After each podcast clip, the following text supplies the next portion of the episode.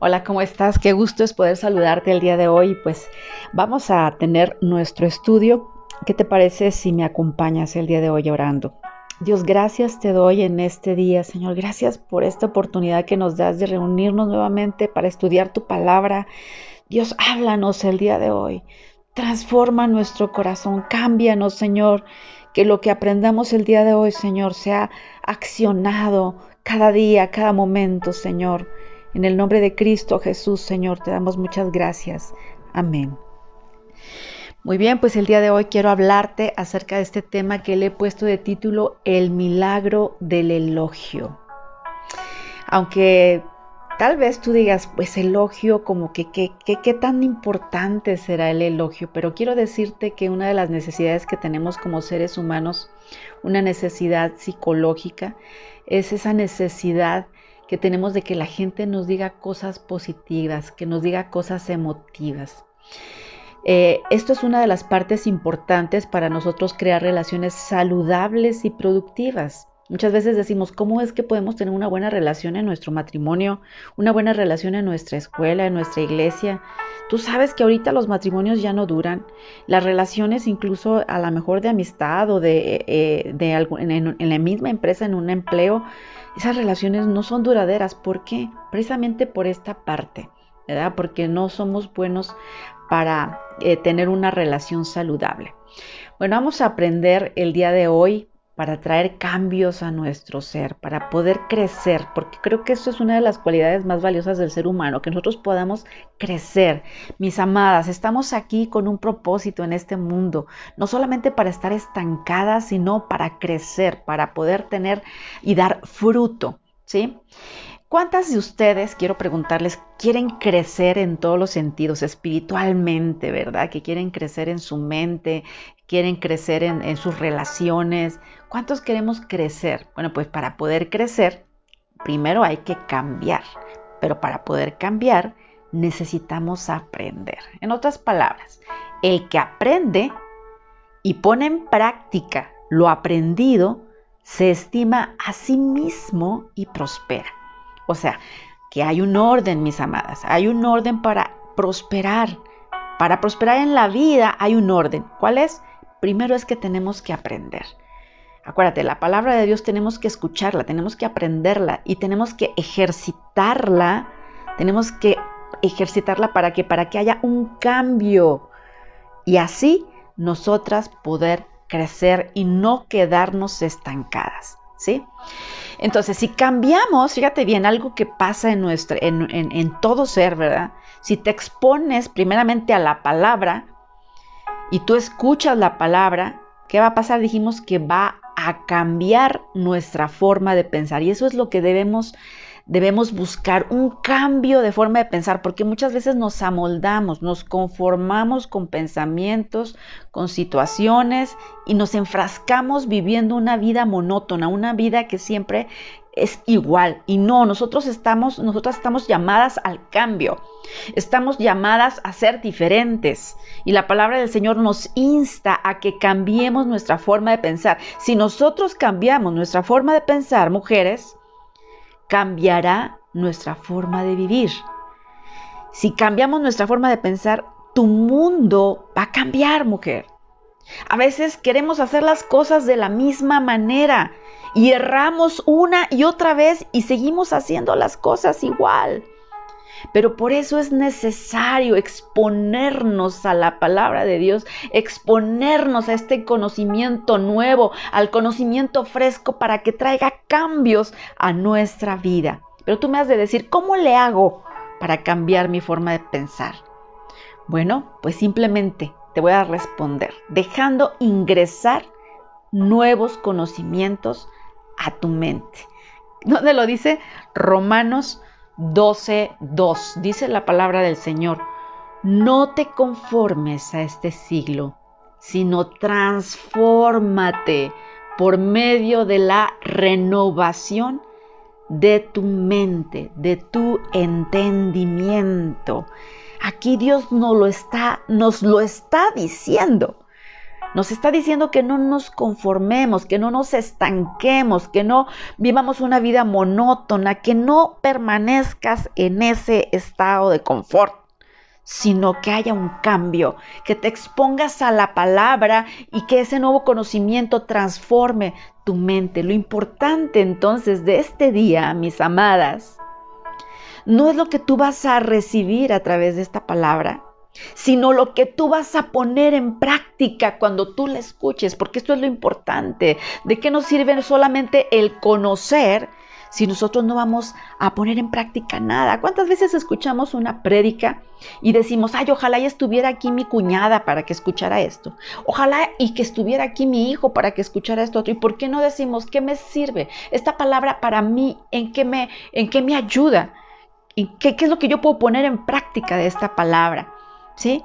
Una de las características, mujeres, de, la, de, de estas ah, seres o de esa gente que alcanza sus propósitos, de esa gente que le decimos esa gente exitosa, una característica de esta gente exitosa es que escuchan con sentido de utilidad. Nosotras, mujeres, debemos escuchar con sentido de utilidad. ¿Qué quiere decir esto? Que cuando nosotros escuchemos a nuestro pastor o escuches la palabra de Dios, si escuches en una conferencia, tú escuches desde este sentido de utilidad. ¿Qué es escuchar con sentido de utilidad? Pues que cuando tú estés escuchando la palabra, estés pensando, ¿cómo voy a utilizarlo? ¿Cómo es que yo puedo ejercitar esta palabra? Que lo que nos va a llevar a prosperar no es lo que sabemos. ¿Me explico? O sea, lo que a ti te va a hacer que tú prosperes no es lo que tú conoces solamente, no es lo que tú tienes en tu mente solamente, sino lo que tú pones en práctica, en práctica. Entonces yo quisiera que te hicieras eh, estas preguntas al final. Primeramente, ¿qué escuché? ¿Qué, ocurrió, verdad, en este momento en el que yo te estoy eh, dando esta, esta palabra? ¿Qué, ¿Qué, ocurrió? Número dos, ¿qué aprendí?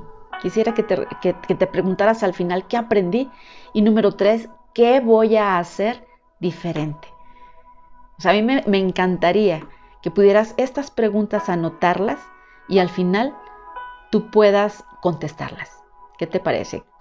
¿Qué ocurrió? ¿Qué aprendí? ¿Y qué voy a hacer diferente después de que he escuchado este estudio. Bueno, nosotros debemos de trascender, trascender de las palabras a los hechos, de la inspiración a la acción. Tenemos que accionar, mujeres. Esto es muy importante porque desgraciadamente nos hemos quedado en la parte de solamente escuchar. Se nos ha hecho muchas veces costumbre escuchar al predicador, escuchar al conferencista, solamente escuchar y no accionar. ¿Y sabes qué? Debemos accionar. Es ahí donde vas a ver que hay avances en tu vida. Es ahí donde tú vas a ver que tú vas a dar pasos agigantados porque sí, sabemos que Dios nos bendice, pero no solamente nos va a bendecir porque sabemos, sino que Él nos bendice cuando sabemos la palabra y la accionamos. Cuando ponemos en práctica la palabra de Dios, nos convertimos mujeres en provocadoras de milagros. ¿Por qué? Porque movemos el corazón de Dios cuando ve que por fe nosotros accionamos, que cuando ve que nosotros creemos la palabra y la, la, la, la accionamos, Él se mueve, nuestro Dios nos respalda.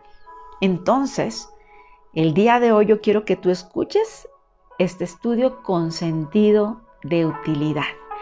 Escucha para poner en práctica. ¿Estás de acuerdo conmigo? Muy bien, entonces ahora sí vamos de lleno a, este estudio. Bueno, eh, tú sabes que yo también soy psicóloga y bueno, dentro de esta hermosa carrera que, en la que yo también me desenvuelvo, ha habido estudios que se han hecho y fíjate lo que se dice acerca de las relaciones. Se dice que ahorita en la actualidad las relaciones matrimoniales, las relaciones entre personas de negocios, las relaciones de amistad o bien relaciones entre padres e hijos ya no duran. ¿Por qué ya no duran? Vemos matrimonios que se les dice desechables ¿Por qué no duran estos matrimonios? ¿Por qué no duran estas relaciones de amistad? Pues qué, porque solamente hablamos de lo malo que sucede y no hablamos de las cosas buenas que pasan. Acuérdate cuando estamos en un matrimonio, cuando la esposa o el esposo comete un error, ¿qué es lo que, hacemos? Pues se le dice a la persona, se lo marcas, ya no hay a lo mejor ese elogio. Tú sabes que cuando pasa el tiempo en el matrimonio, al principio sí, todo es miel, ¿no? Y todo, uff, eh, una bendición y, ahí estamos para servir y todo eso, pero pasa el tiempo en el matrimonio y si se descuida esta área, ¿qué empezamos a hacer no solamente con la esposa, sino también con los hijos? Empezamos a marcar los errores. Y no nada más con nuestra familia, te estoy hablando en todas las relaciones. Empezamos a ver las cosas negativas y en realidad no vemos las cosas positivas. Si nuestro hijo comete un error, ¿qué pasa? Lo castigamos, pero cuando hace las cosas bien, ¿acaso le decimos algo positivo?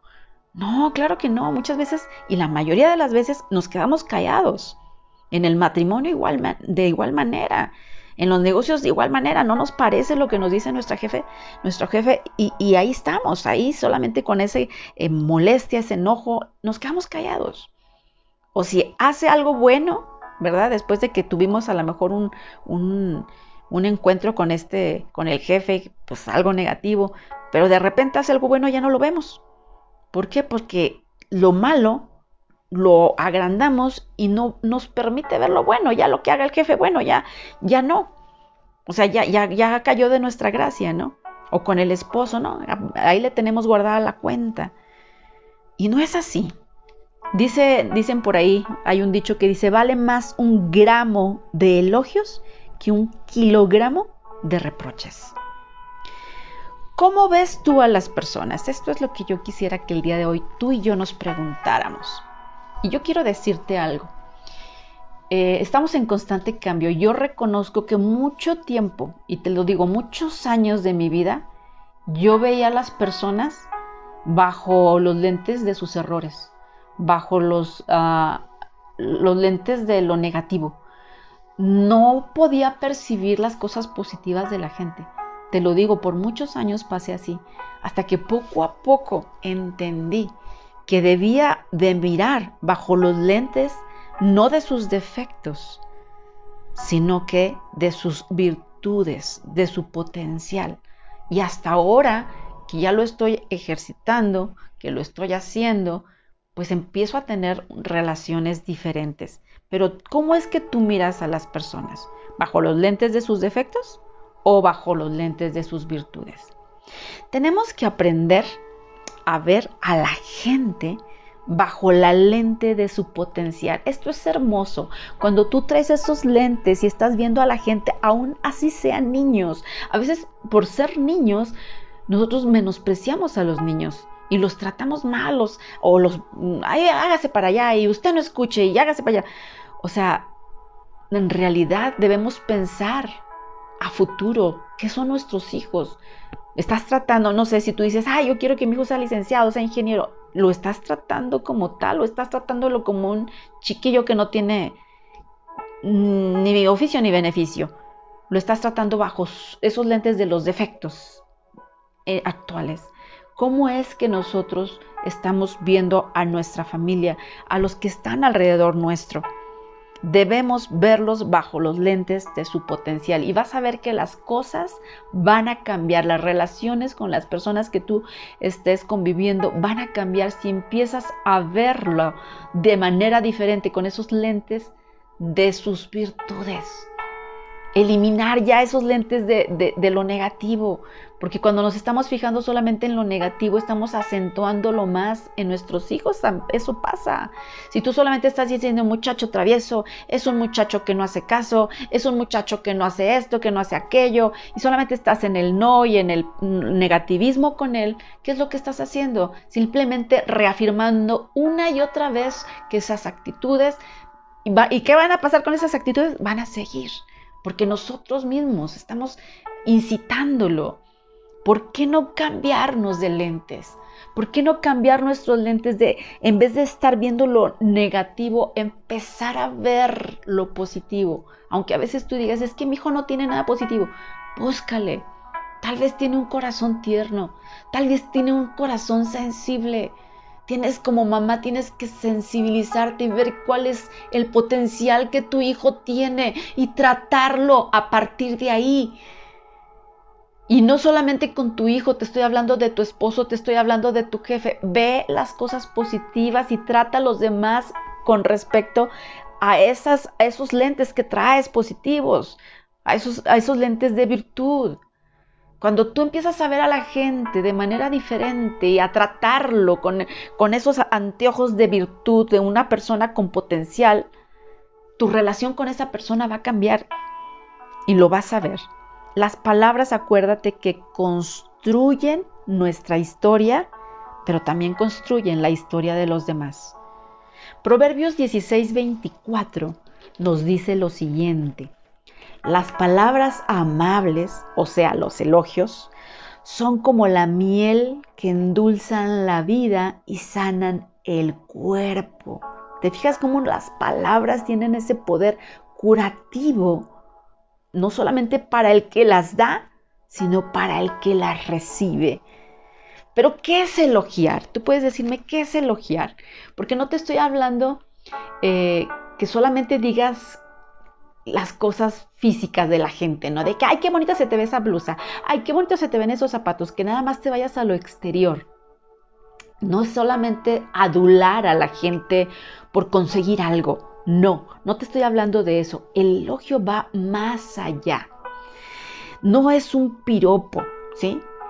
No es un piropo, piropo como te decía físico, sino que el elogio va más allá, es reconocer las virtudes y las cosas buenas que está haciendo una persona. ¿Sí? Es sorprenderle a esa persona, sorprenderle a través de tus palabras, ¿verdad? Cuando tú ves que esa persona está haciendo algo, algo positivo, algo bueno, es que tú les sorprendas.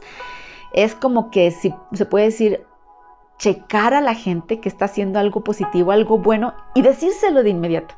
O sea, eso es un elogio, algo que venga de dentro, algo que tú ves que está ejecutando bien, que lo está haciendo bien, que, tiene carisma, que, que, tiene que ver con su carácter, no solamente con su físico. ¿Me explico? Entonces el elogiar es algo más profundo, ¿no? Hay gente que ve lo bueno, y esto te lo digo porque a mí me ha pasado. O sea, yo muchas veces, muchas veces me ha pasado que he visto cosas que la gente hace buenas, incluso con mis alumnos, acuérdate que yo soy maestra, y muchas veces nos callamos.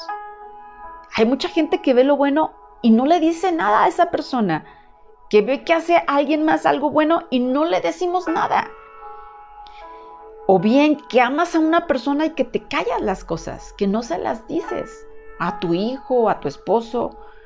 El amor se expresa, el amor se debe de expresar, eh, de expresar.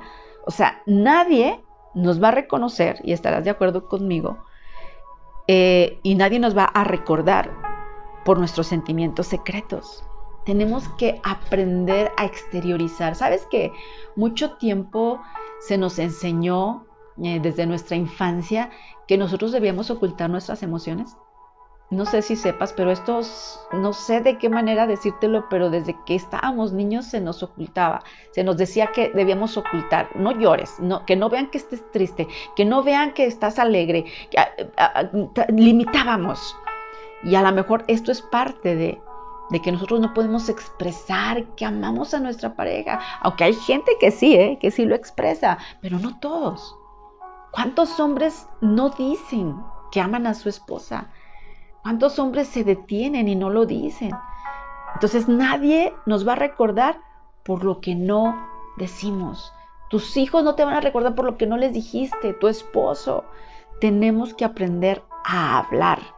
Fíjate, Proverbios 27.5 nos dice, es mejor el odio manifiesto que el amor oculto. Fíjate qué tremendo es esto. O sea que a veces es mejor, aquí dice, ¿no? expresar el odio, porque el odio a veces sí, sí lo expresamos, ¿no? Y se nos da muy fácil expresarlo. Ay, te odio, eres esto, eres aquello. Expresas el odio, pero el amor oculto, dice, en realidad de nada sirve. Como quien dice, nos está diciendo la palabra esto. Entonces, el amor se debe expresar. El amor se debe expresar. ¿Cómo te gustaría a ti ser recordada? Si son, hay varones que me están escuchando, ¿cómo te gustaría a ti ser recordado? por tus correcciones, por ser severo, severa con las personas, por tus gritos o por tus palabras amables. En serio que esto a mí me llegó y te lo digo porque siempre he sido eh, una persona muy ruda, yo reconozco que mucho tiempo de verdad con golpes he aprendido a amar más a las personas, a relacionarme con mayor amistad, porque mi carácter, también parte de mi carácter es colérico y es melancólico, que no tiene nada que ver con las personas, o sea, soy como muy apartada, era muy apartada. Y yo reconozco o reconocí estos errores y obviamente fui trabajando y llevo años trabajando con esto. Poder relacionarme con los otros, el poder amar al otro, el poder hablarle al otro, porque para mí me costaba mucho el tener una buena relación con alguien. ¿Por qué? Porque era muy fría. Una persona, eh, eh, fui siempre muy fría. Y yo aquí te pregunto, ¿cómo te gustaría ser recordado? Así, ser una persona tajante, ser una persona muy directa o ser recordada por tus palabras amables. Creo que mientras tengamos vida hay esperanza. Si tú tienes vida, si tú el día de hoy estás aquí escuchándome, yo quiero decirte que tú tienes esperanza. ¿Por qué? Pues porque el amor de Dios nos llena nuestra copa y tú puedes dar amor. Claro que sí. Que aunque seas una persona muy áspera, una persona muy dura, una persona que no quiere saber nada de tener relaciones con personas, cambia. Porque nosotros somos el espejo de Cristo, el espejo de Dios. Y Dios es amor. Entonces tenemos que cambiar nuestras actitudes con la gente. Tenemos que cambiar nuestra percepción de la gente. No podemos seguir viviendo así. ¿Sale? Bueno, quiero platicarte eh, eh, un suceso de una mamá que tenía su hijo de 5 años que siempre, siempre se portaba mal. Siempre, y siempre estaba la mamá y regañándolo, hiciste esto mal, hiciste aquello mal, y bueno, todos los días ya ese niño siempre era el malcriado. Pero un día encontró esa mamá a su hijo llorando en la noche. Y la mamá dijo, bueno, pues ¿qué le pasa a mi hijo? Y fue y le preguntó a su hijo, ¿qué te pasa? Pues estás eh, llorando, ¿verdad? Y, y estabas bien, ¿qué pasó? Y le dijo el niño, mamá, tú siempre me dices que me porto mal. Y hoy me esforcé para portarme bien y no me dijiste nada. Cuando la mamá escuchó esas palabras, en verdad que rasgó su corazón y entendió que de verdad muchas veces y casi la mayoría de las veces solamente se fijaba en su hijo en las cosas negativas, pero el día que hizo su hijo algo bueno, no pudo identificarlo y decírselo. Entonces, de la misma manera en que nosotros reprendemos, ¿verdad? Pues también tenemos que eh, visualizar y ver las cosas positivas de la gente, no, no, el, el alumno o el hijo ahí todo el tiempo está haciendo las cosas mal y ya lo tachemos por siempre de que es el malo o es el, el, el, el, travieso, el que nunca hace bien las cosas.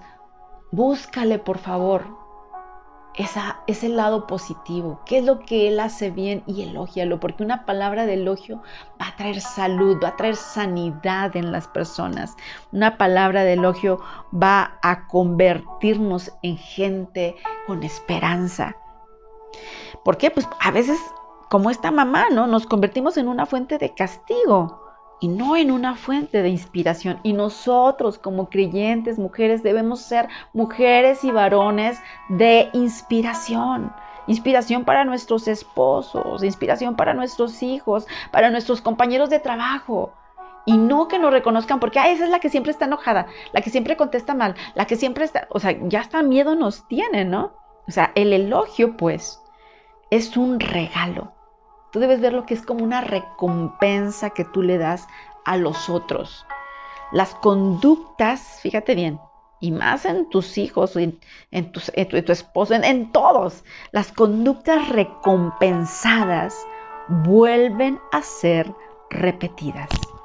Qué hermoso es esto, porque si tú recompensas a tus hijos acerca de sus actitudes, de sus conductas, estas van a ser repetidas.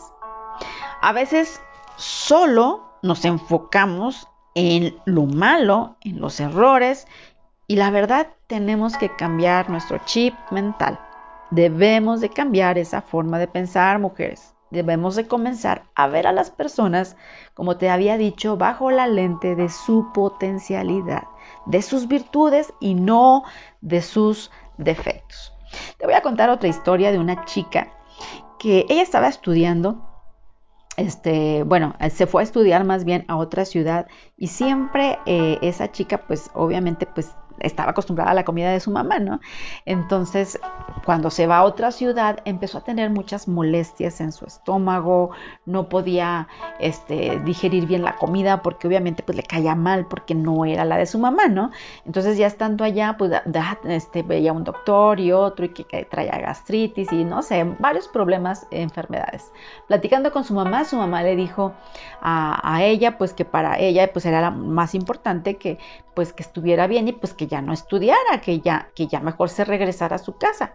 O sea, esa fue la solución que, claro, pues una mamá con amor, pues obviamente le, dio a su, a su hija, ¿verdad? Pero ahora la cosa era cuando llegara su papá y le tenían que comentar y, confesar pues todo esto, ¿no? Tenían que decirle, ¿sabes qué? Pues eh, hemos decidido que se regrese, ¿no?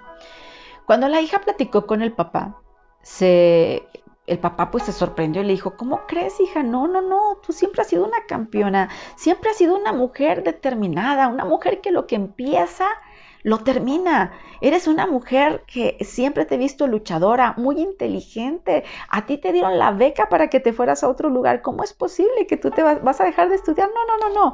Eres una mujer que si ya empezó, claro que lo va a lograr. Todas estas palabras, si te fijas, son palabras positivas que le dijo a esta chica. ¿Qué pasó con ella? Ella cuenta en este testimonio que después de todas esas palabras de afirmación, de motivación que su papá le dio a ella, dice que ella regresó a estudiar y que ese dolor de estómago se le quitó. O sea, qué impactante. Yo cuando eh, leía esta historia decía, de verdad, ¿cómo es que la gente florece con el elogio? O sea, de verdad que, que, trae sanidad, las palabras traen sanidad hasta nuestro cuerpo. La chica se mejoró, se sanó, se restauró. Entonces, eh, yo quiero el día de hoy que tú veas que, que el que se guarda el elogio, cuando guardamos un elogio, cuando nos quedamos con un elogio, nos estamos quedando con algo ajeno.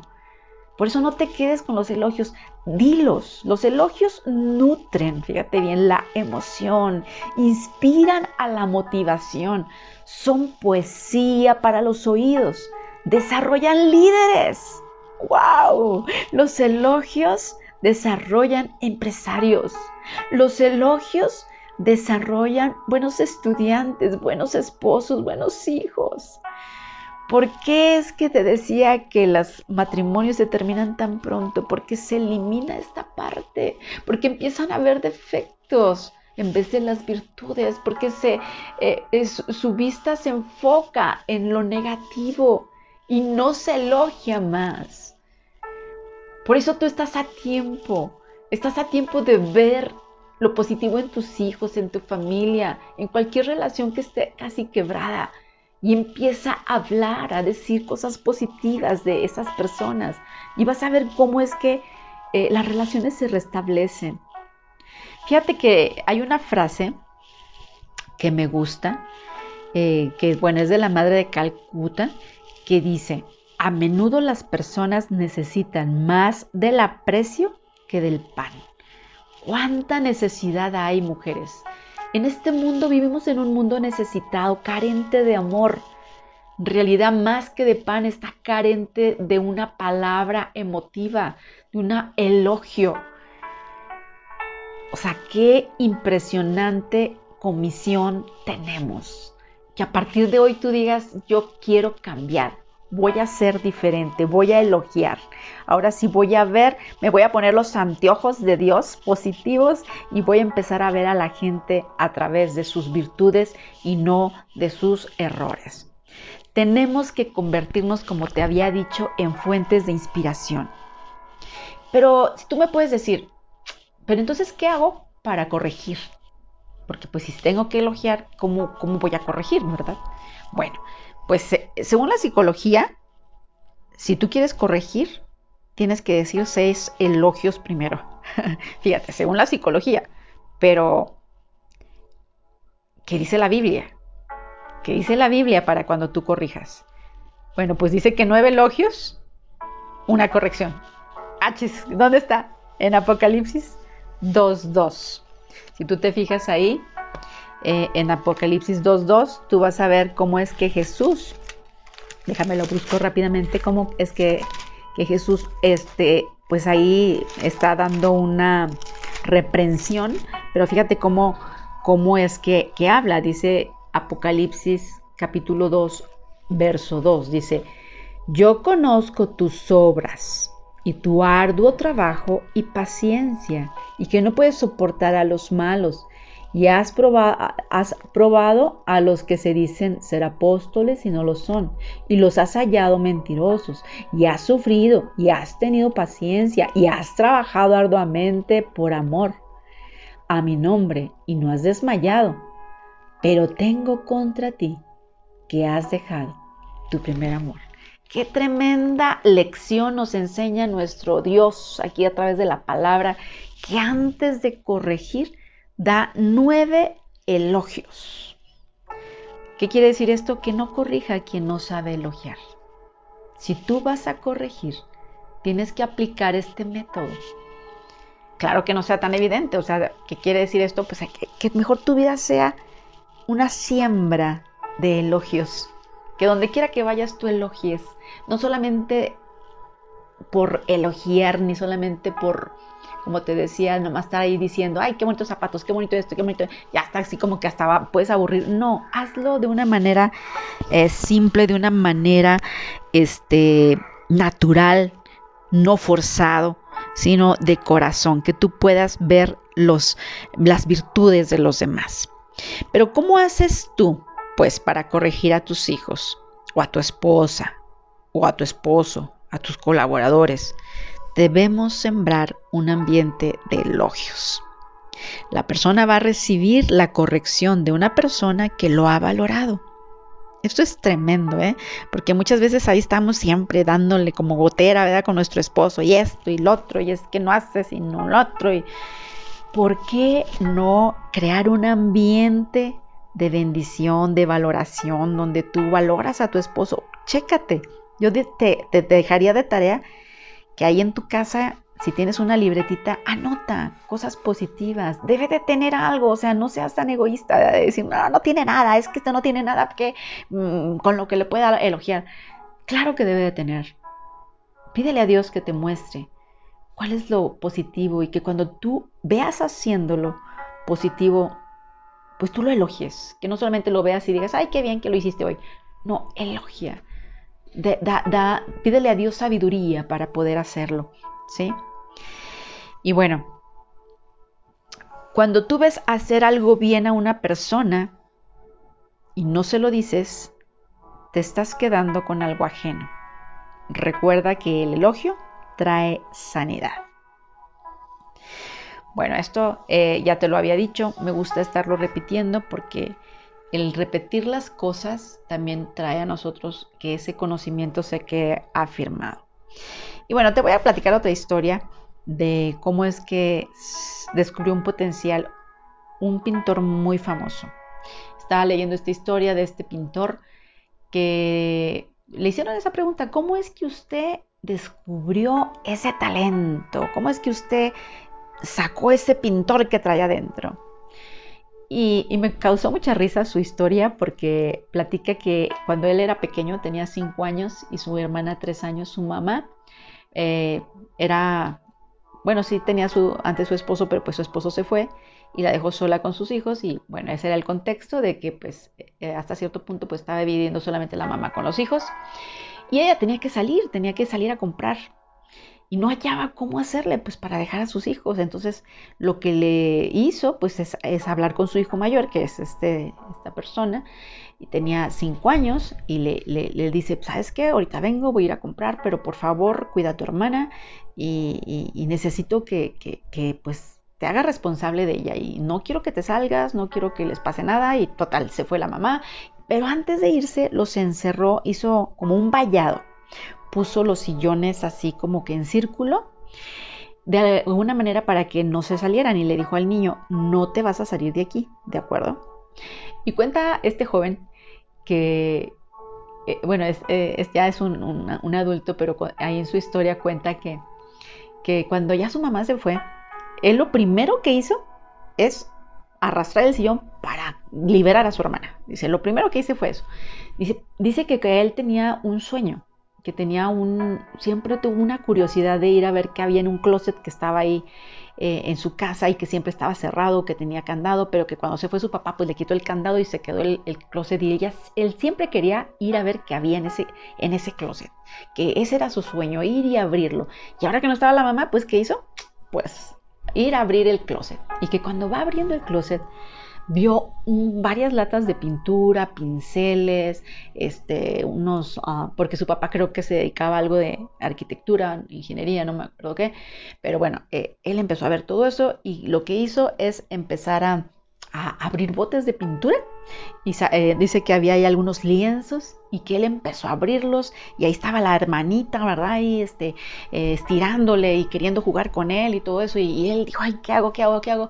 Y lo que hizo es abrir una lata de pintura y dársela a la hermanita y pues la imagínense la niña de tres años ahí eh, metiendo su mano hasta el fondo y embarrándose de pintura. Yo quisiera que te pudieras imaginar la escena de la niña ahí metiendo las manos y jugando con la pintura y él dice que agarró un pincel y una combinación de colores y empezó a pintar a su hermana. Imagínate esa escena, o sea, era para que si tú llegaras a la casa, yo creo que unas nalgadas que les hubieras dado buenas, ¿no? Dice que llegó la mamá, que va viendo todo el pintadero que tenían, los muebles pintados, la ropa de la niña, la cara toda llena de pintura y él feliz pintando a su hermana. Cuando la mamá llega Ve todo lo que está a su alrededor, voltea a ver los sillones, voltea a ver a su hija, voltea a ver la pintura tirada y ve al niño pintando y em, empieza a ver la pintura y dice, wow, ¿qué estás pintando? Estás pintando a tu hermana, está igualita que, que ella. ¿Te fijas? En vez de regañarlo, en vez de decirle eres un chamaco malcriado, le, le, dijo lo que estaba viendo y dice que esas, pues obviamente son palabras de elogio. Dice, ahí nació el pintor, porque se dio cuenta que tenía ese don y que su mamá le afirmó el don, en vez de haberlo nalgueado y haberle dicho hasta lo que no, que pudo haber hecho la mamá hasta quitar, si tenía ese arte, quitárselo, ¿no? Sin embargo, ella contribuyó con esas palabras de elogio de que su hijo, a partir de ahí, naciera un artista. Y esto me recuerda también a mi hijo. Mi hijo a los 14 años, me acuerdo que hubo un concurso en la escuela acerca de, talentos. Y eh, bueno, no fue en la escuela, fue en la iglesia, perdón. Eh, y, y, hubo un concurso y y fue la primera vez que yo escuché a mi hijo que entonó una canción de un estilo diferente al que escuchamos los cristianos, era tipo rap. Cuando yo escuché a mi hijo que cantó, y fue una canción larga, yo dije, wow, todos nos quedamos sorprendidos, lo escuché y se lo dije. Dije, wow, qué bárbaro, tú escribiste esa canción, está hermosa. No, no, estaba, estábamos todos tan sorprendidos que yo estoy segura que ese día nació un artista. Porque mi hijo hasta el día de hoy pues canta, le alaba al Señor y a través de este ministerio, precisamente de esa música rara, de esa música diferente, pero pues es un hombre de Dios, un hombre que, que, que nació ahí su talento, pero ahora entiendo que fue por esas palabras de afirmación, de esos elogios que una madre puede decirle a un hijo, lo que transforma, ¿no? Y cambia vidas. Fíjate, esta frase me encantó porque va muy acorde a lo que te acabo de decir. Trata a un ser humano como es y seguirá siendo lo que es. Trata a un ser humano como podría llegar a ser y se convertirá a lo que está llamado a ser. ¡Wow!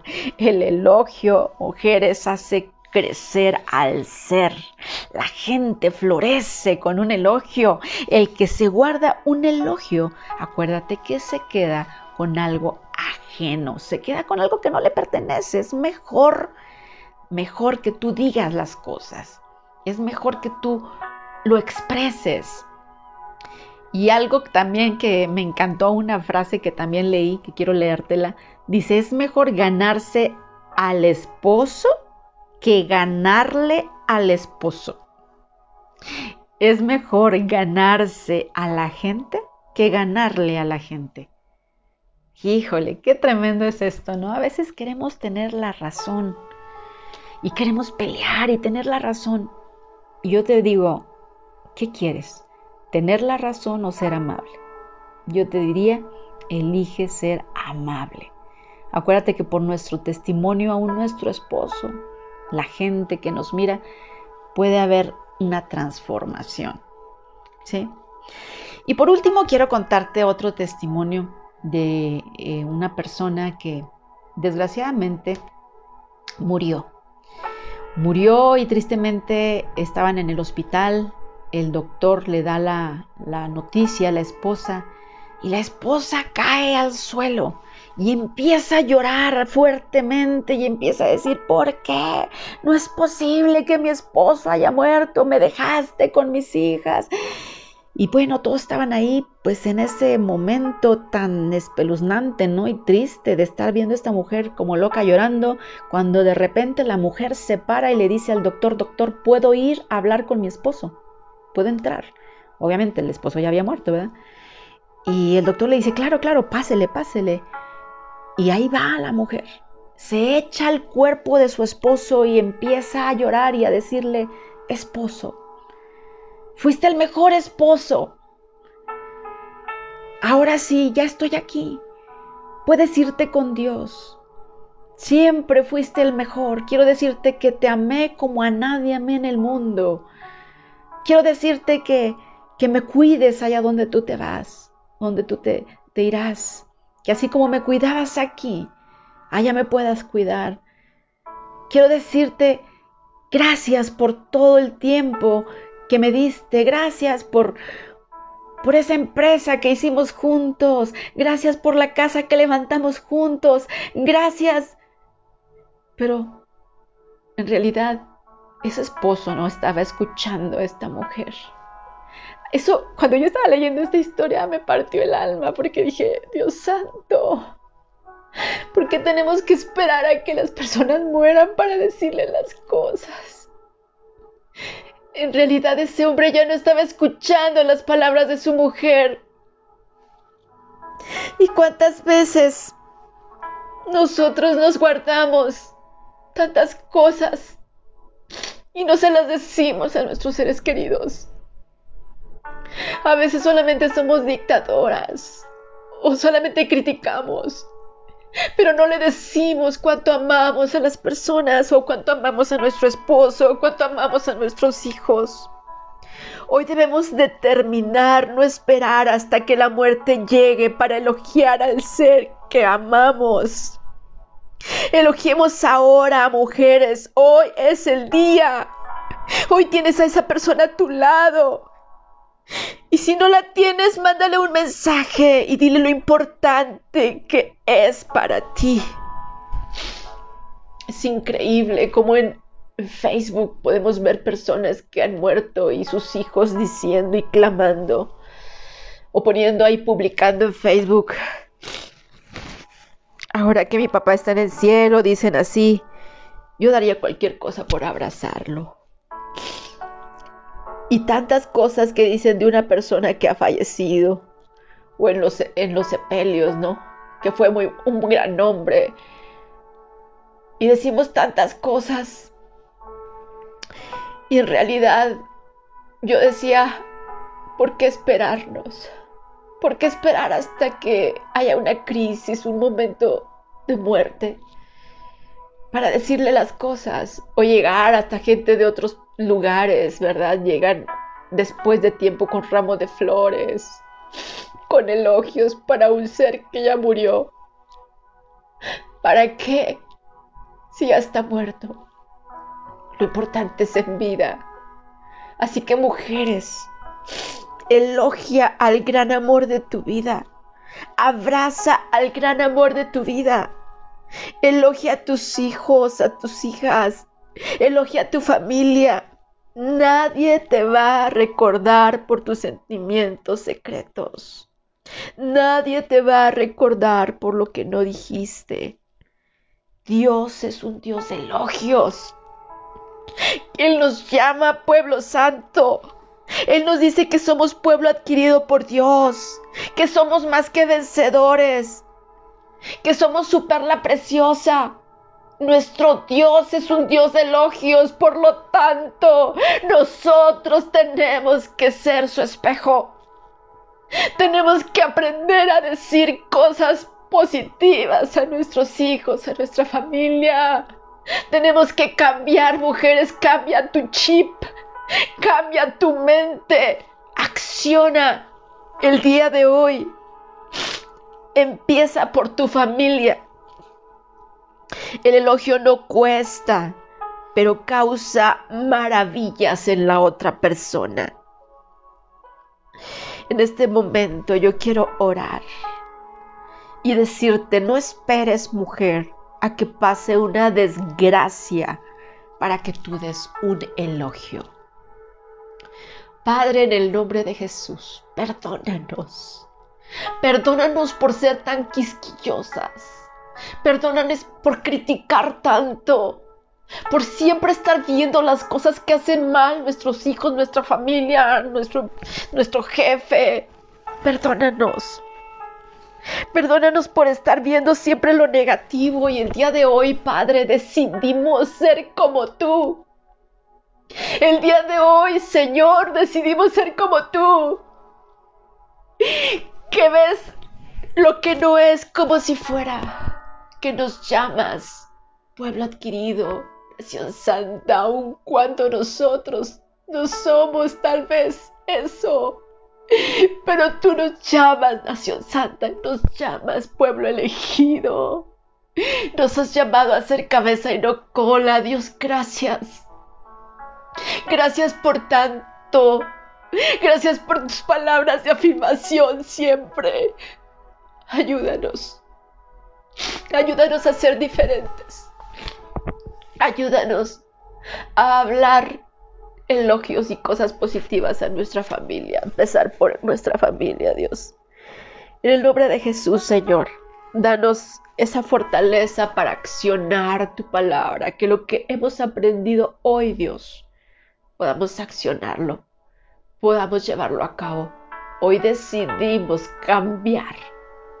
Hoy decidimos ponernos los anteojos para ver a las personas conforme a sus virtudes conforme a su productividad, según lo que tú ves y no como nosotros lo vemos. En el nombre de Jesús te entregamos este tiempo, te entregamos nuestra vida y nuestra familia y por aquellas personas que tal vez ya no están, Señor. Dios, tú que estás cerca de ellos, diles, diles que los amamos, que amamos tanto que nos perdonen por jamás haber dicho una palabra, tal vez, de amor. Gracias Jesús. Sana corazones. Restaura vidas, Dios. En el nombre de Cristo Jesús. Amén. Gracias, amada, por escuchar. Y espero que este estudio haya sido de bendición y que sea accionado en tu vida con toda pasión. Dios te bendiga y hasta la próxima.